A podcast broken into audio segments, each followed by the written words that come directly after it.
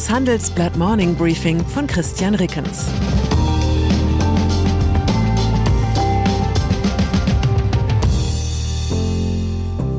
Guten Morgen allerseits.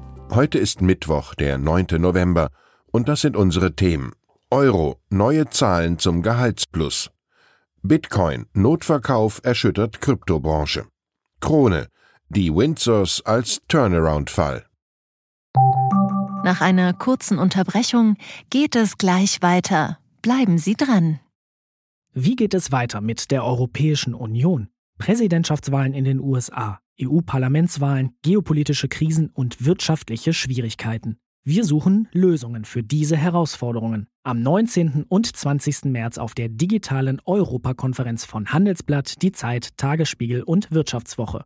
Über die Zukunft Europas sprechen wir mit Bundeskanzler Olaf Scholz, Wirtschaftsminister Robert Habeck und vielen mehr. Kostenlose Anmeldung unter europe20xx.de. Gehälter. Volkswirtschaftslehre und Volksempfinden liegen bei keinem anderen Thema so weit auseinander wie bei steigenden Gehältern. Der Angestellte denkt endlich mehr Geld, der Nationalökonom denkt aber die Lohnpreisspirale. Zumindest nominal steigen die Gehälter und zwar kräftig. Deutsche Unternehmen mussten im Oktober im Schnitt 7,1 Prozent mehr für Löhne und Gehälter bezahlen als noch vor einem Jahr. Das geht aus einer Auswertung der Jobplattform Indeed und der irischen Zentralbank hervor, die dem Handelsblatt exklusiv vorliegt. Deutschland verzeichnet damit den höchsten Anstieg unter den sechs verglichenen Staaten.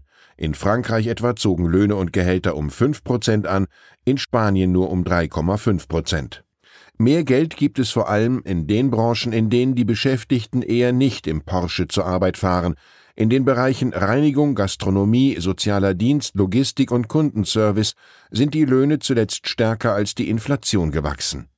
Die Ursachen sind folgende. Die Anhebung des Mindestlohns auf 12 Euro, die zunehmende Knappheit von Arbeitskräften generell und höhere Lohnforderungen wegen steigender Preise. Die Statistik zeigt aber auch, für viele Beschäftigte gab es zwar nominal ein Gehaltsplus, aber angesichts der Inflation von zuletzt 10,4 Prozent haben sie real trotzdem weniger zum Leben. Wahrscheinlich erklärt das auch die gelassenen Reaktionen der Wirtschaftsforscher. Mit Blick auf eine Lohnpreisspirale sagt der Chef des Instituts der deutschen Wirtschaft, Michael Hüter, das gibt die Datenlage nicht her. Entscheidend sind laut Hüter die Tarifrunden in der Metall- und Elektroindustrie sowie im öffentlichen Dienst. Erst wenn diese Abschlüsse dauerhaft über der Inflation lägen, könnten sich Löhne und Preise gegenseitig hochschaukeln. Die IG Metall fordert rund 8 Prozent mehr Lohn, Verdi und Beamtenbund wollen 10,5 Prozent mehr erwirken.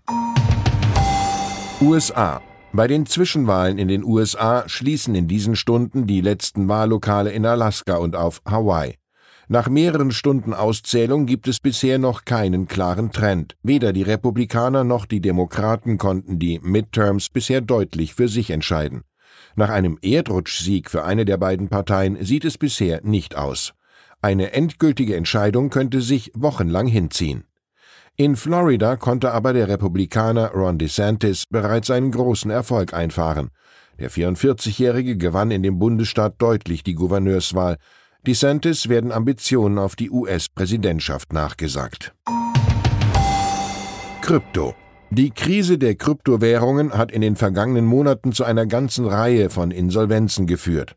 Nun beschert sie auch dem Milliardär Sam Bankman-Fried eine schmerzliche Niederlage. Der Gründer der Kryptobörse FTX teilte gestern mit, dass er große Teile seines Unternehmens verkaufen muss.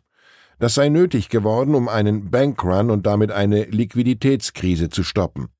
FTX ist die drittgrößte Kryptobörse der Welt und soll nun vom Marktführer Binance übernommen werden. Bankman Fried betonte allerdings, dass das US-Geschäft von FTX von der Übernahme ausgenommen sei.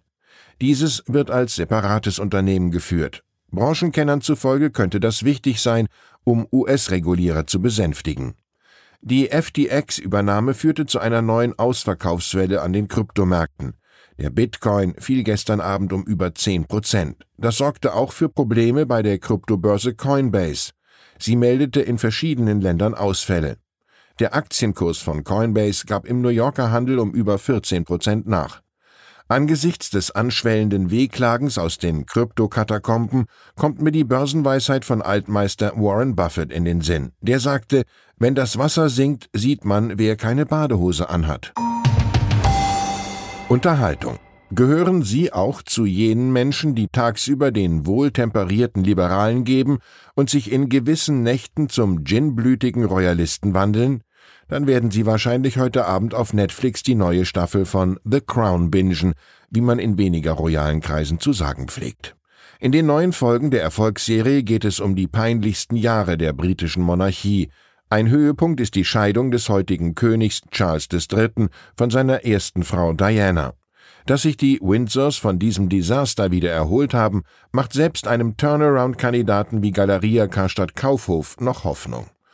Ich wiederum werde heute Abend allerdings nicht mit einem Gläschen Pims vor dem Fernseher sitzen, denn über der Krone steht eine noch heiligere Pflicht, die Arbeit am nächsten Morning Briefing. Ich wünsche Ihnen einen königlichen Tag. Herzliche Grüße, Ihr Christian Rickens. Zur aktuellen Lage in der Ukraine. Georgien muss sich zwischen der EU und Russland entscheiden.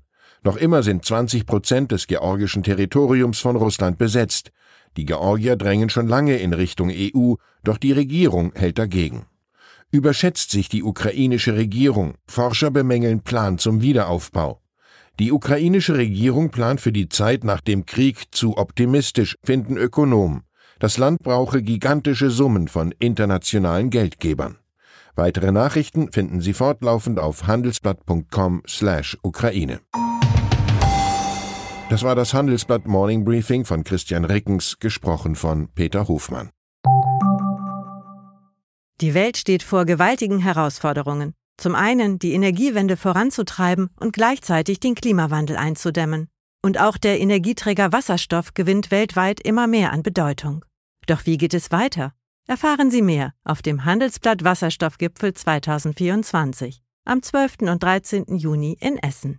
Infos unter handelsblatt-wasserstoffgipfel.de. Mit dem Vorteilscode Wasserstoff 2024 erhalten Sie einen Rabatt von 15% auf die Tickets.